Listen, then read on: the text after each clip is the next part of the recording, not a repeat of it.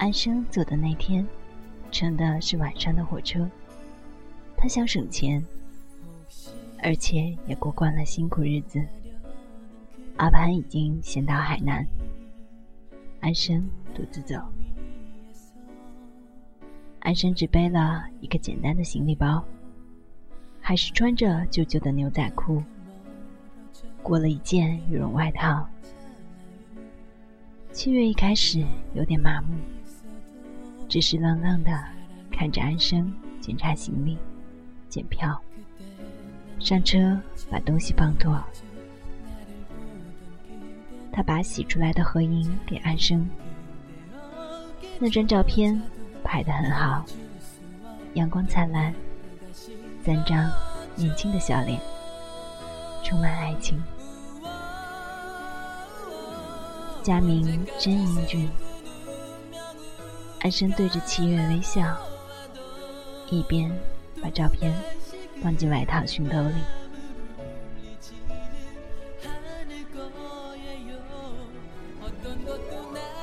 七月就在这时，看到他脖子上露出来的一条红丝线，这是什么？他拉出来看，是块小玉玉牌坠子，玉牌很旧了。一角还有点残缺，整片茭白已经蒙上昏黄。安生说：“我在城隍庙小摊上淘的，给自己避避邪气。”他很快把坠子放在衣服里。七月，你要好好的，知道吗？我会写信来。距地鸣响了，火车开始慢慢移动出驶出站台。安生从窗口探出头来，向七月挥手。七月心里一阵尖锐的疼痛，突然明白过来，安生要离开他走了。一起上学、吃饭、睡觉的安生，他不会再看到了。安生，安生，七月跟着火车跑。安生，你不要走。空荡荡的站台上，七月哭着蹲下身来。该回家了，七月。匆匆赶来的佳明抱住了七月。是的，佳明，该回家了。七月紧紧拉住佳明温暖的手，佳明把他冰凉的手放在自己的口袋里，然后把他的脸埋入怀里。他的眼睛里有明亮的泪光。佳明，不管如何，我们一直在一起，不要分开，好不好？七月低声的问他。佳明沉默了一下，然后轻轻的点了一下头。除了安生，安生是没有家，也没有承诺的人。秦月想，只是他永远不知道可以拿什么东西给安生分享。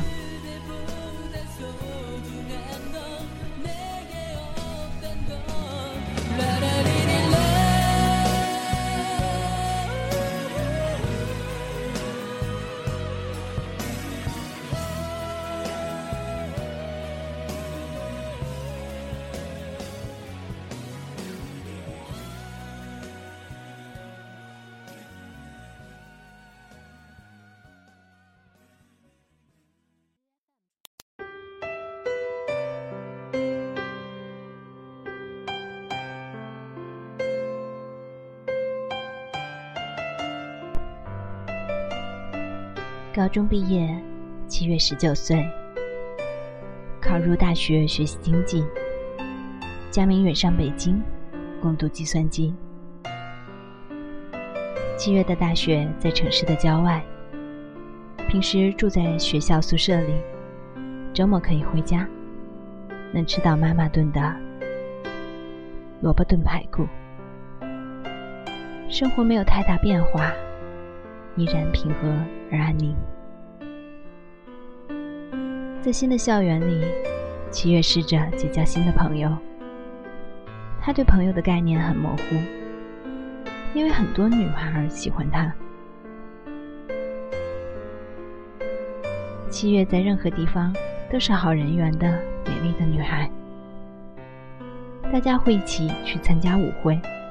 在图书馆互留位置，或者周末的时候去市区逛街，也会看场电影，只是很平淡，像一条经过的河流。你看不出它带来了什么，或者带走了什么，它只是经过。而安生，安生是他心里的潮水。疼痛的，汹涌的。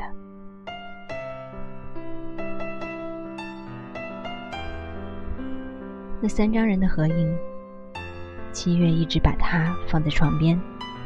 阳光真的很明亮，是三年之前阳光了。风里有花香，身边有最爱的人。七月想，快乐的时光总是稍纵即逝。佳明每周会写两封信过来，周末的时候还会打电话给七月。他从没有问起过安生，但七月总喜欢絮絮叨叨的对佳明说起安生的事情。他寄来的信地址一换再换，佳明从海南到广州，又从广州到厦门。上次寄来的一张明信片，还是一个不知名的小镇。他也许不知道可以停留在哪里。佳明说：“我很怕安生过得不好，他这样不安定，日子肯定很窘迫。可他没叫你寄钱给他，对不对？好了，七月，你应该知道，你不是安生的支柱，任何人都不是。”他有他想过的生活。七月还是很担心。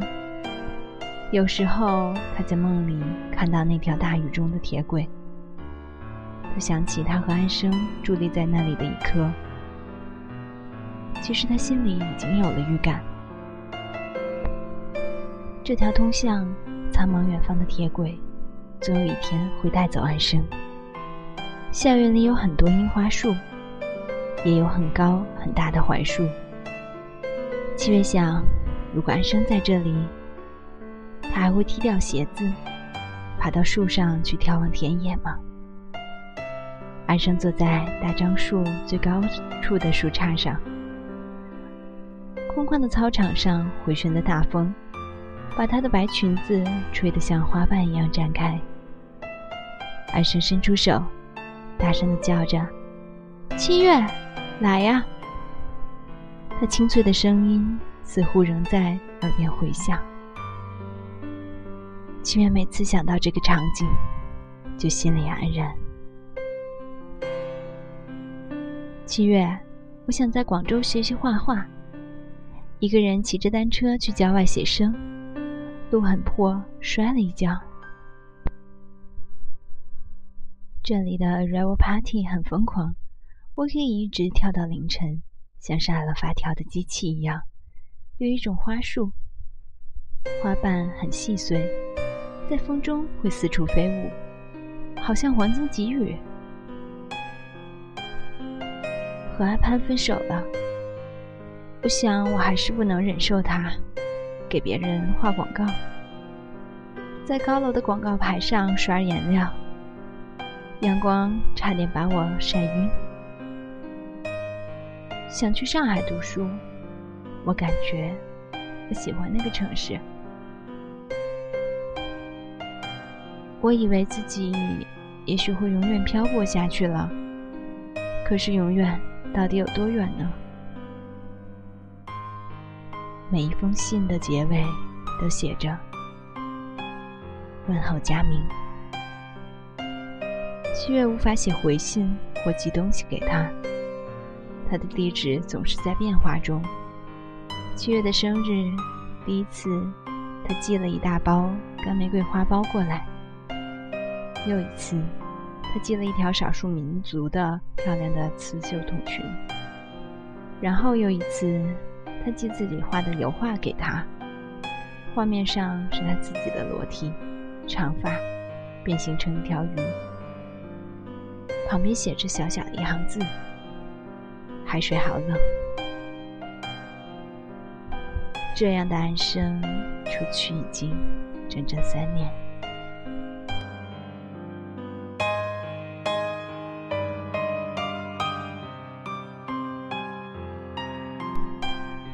又过了两年，大三的时候，七月参加学校里的辩论比赛。休息的时候，大家聊起余纯顺，又聊到徒步或骑车环游世界等行为。一个男生轻描淡写的说：“这些人都很矫情，表面上洒脱自由，其实内心软弱无力。”他们没有适应现实社会的能力，所以采取极端的逃避态度，本身只不过是颓废的弱者。七月突然涨红了脸，他站了起来：“你不了解他们，你不了解，他们只是感觉寂寞。”寂寞，你知道吗？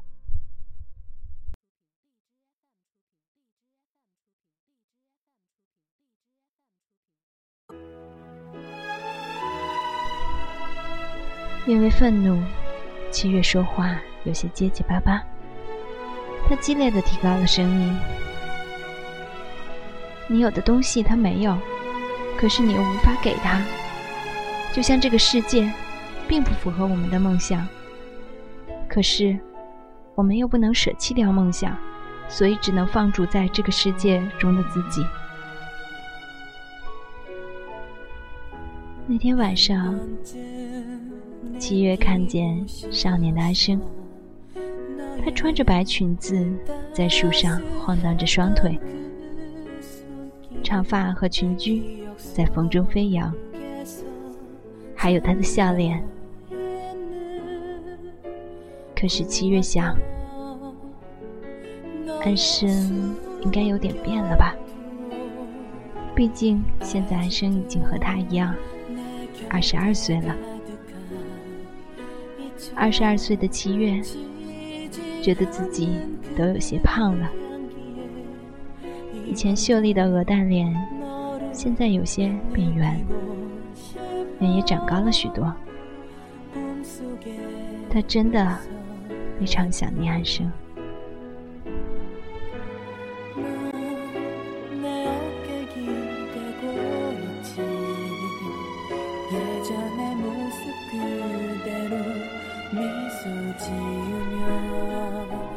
就在这时，电话响起来。七月想，可能是佳明。接起来听，那里是沉默的。七月说：“喂，请说话好吗？”然后一个女孩微微有点沙的声音响了起来：“七月，是我。你是谁呀？”七月疑惑：“我是安生。”女孩大声的笑了起来。安生也落到了上海。七月，请两天假过来看我吧，我很想你。七月坐船到上海的时候是清晨，安生在十六铺码头等他。远远的，七月就看到一个瘦瘦的女孩，扎着两根粗粗的麻花辫，一直垂到腰，穿着牛仔裤和黑色 T 恤、球鞋。七月跑过去，安生站在那里对他笑，扁平骨感的脸，阳光下荞麦一样的褐色肌肤，高高的额头。从小安生就不是漂亮的女孩，但有一张非常东方味道的脸。现在那张脸看过去有了沧桑的美。带着一点点神秘和冷漠的，没有任何化妆的，只有眉毛修的细而高挑。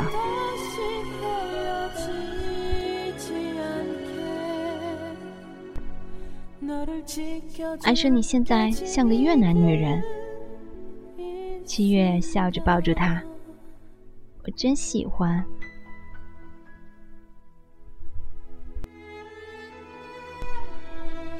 但是你却像颗刚晒干的花生米，让人想咬一口。安生笑，他的眼睛漆黑明亮，牙齿还是雪白的。这是七月看到过的树上女孩的笑容。安生真的长大变样了，只有笑容还在。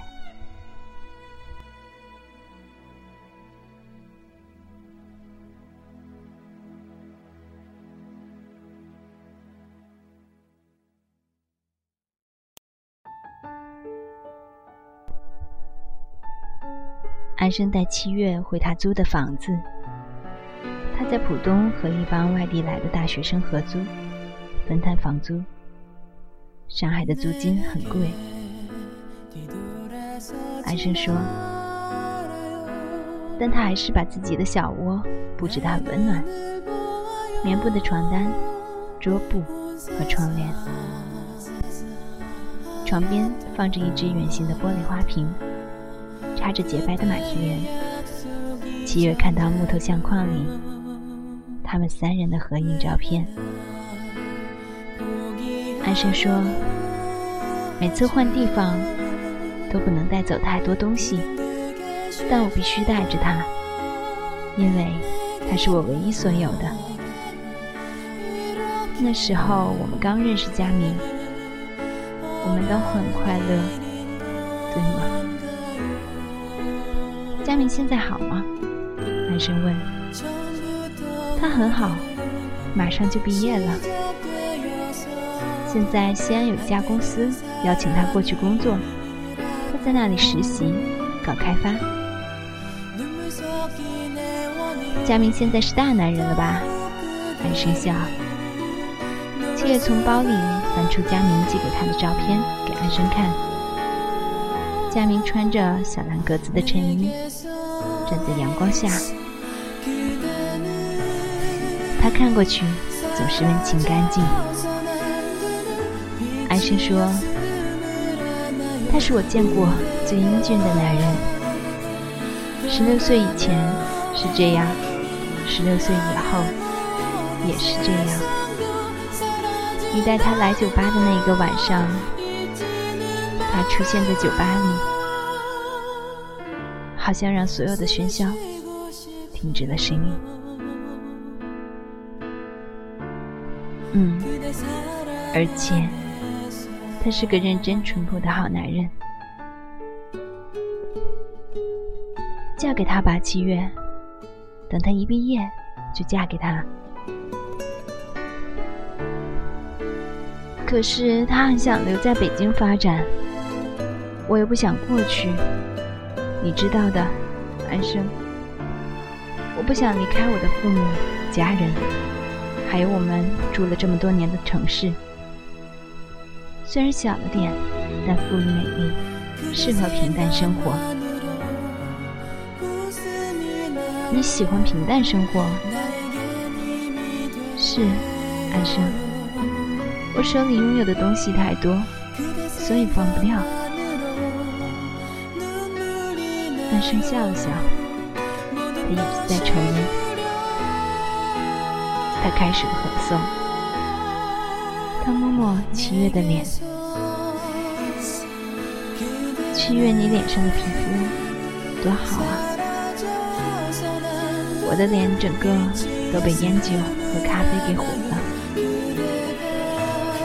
白天去推销公寓，只能化很浓的妆，可是我身上的皮肤却像丝缎般光滑。你看，上天给了我一张风尘的脸，它很公平。今天是周末，我们去酒吧喝点什么？安生拿出一件黑色的丝绒外套。安生，你不穿白衣服了？七月说。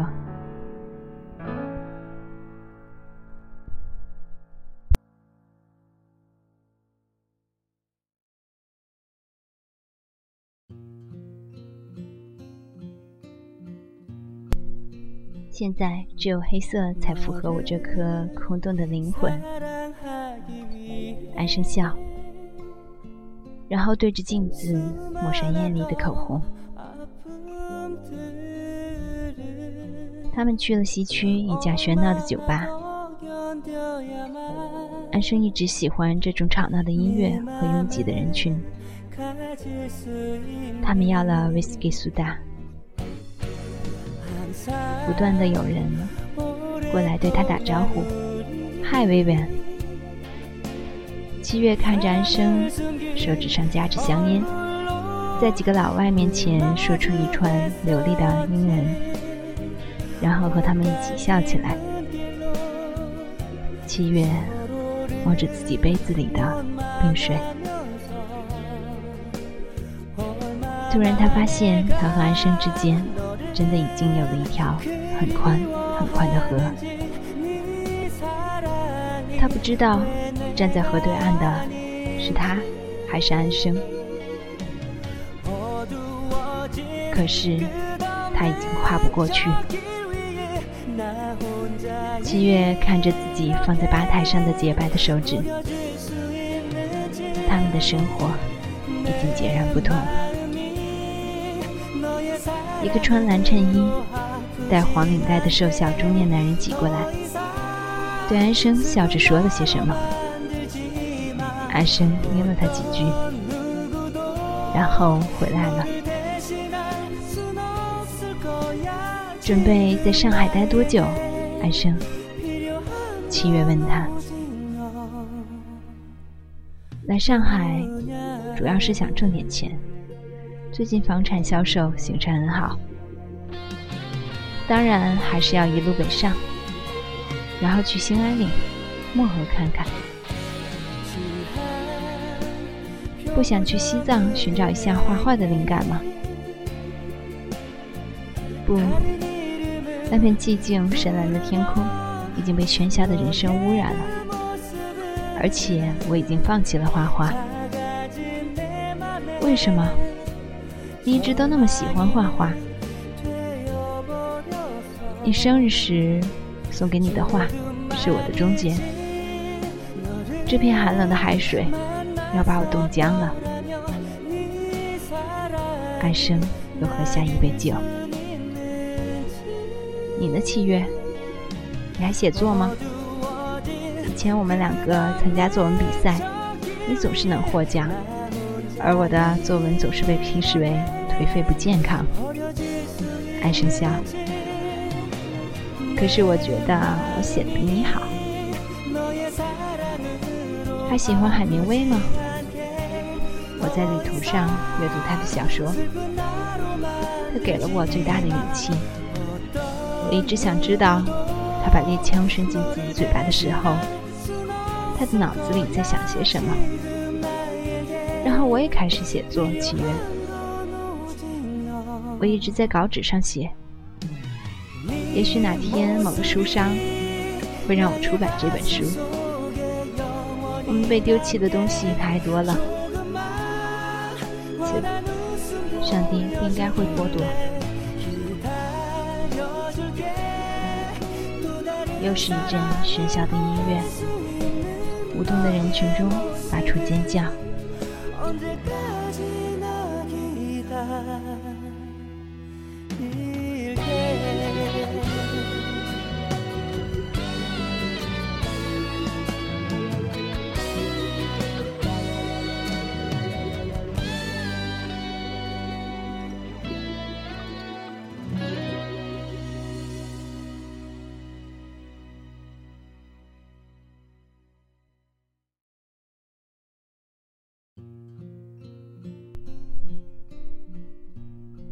我走遍了整片华南、西南和华中，几乎什么样的活都干过。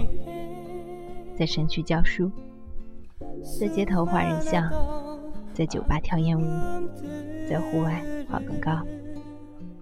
有时候一个人在一个偏僻的小城里烂醉三天都没有人知道。我已经忘记了自己的家在哪里了，早就和母亲断绝了关系。我想我的家是被我背负在灵魂上面了。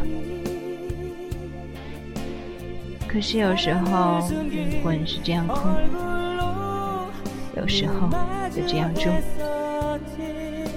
爱生又笑，他快把一整瓶酒喝完。为什么不找一个爱你的人，安生？这个男人一直想带我出国去，是我打工的房地产公司的老板，正和老婆闹离婚。安生喝完杯子里的酒，又推给吧台里的酒保，让他再倒。这个男人都可以做我爸爸，你可以找一个合适的男人。合适的男人？什么叫合适的男人呢？安生仰起头笑，他的声音因为烟和烈酒开始沙哑起来。这个含义太广了，他的金钱，他的灵魂，他的感情，他的身体，是不是都应该放在里面衡量呢？其实你知道吗，七月？安生凑近七月的脸，只要。一个男人能有一点点像佳明，我也愿意。可是这个世界上没有比佳明更英俊、更淳朴的男人了，我们都只能碰到一个。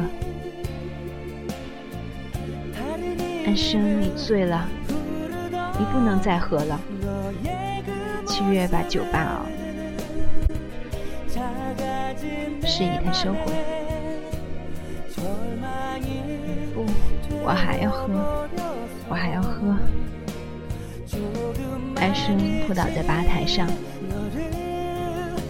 只有酒才能让我温暖。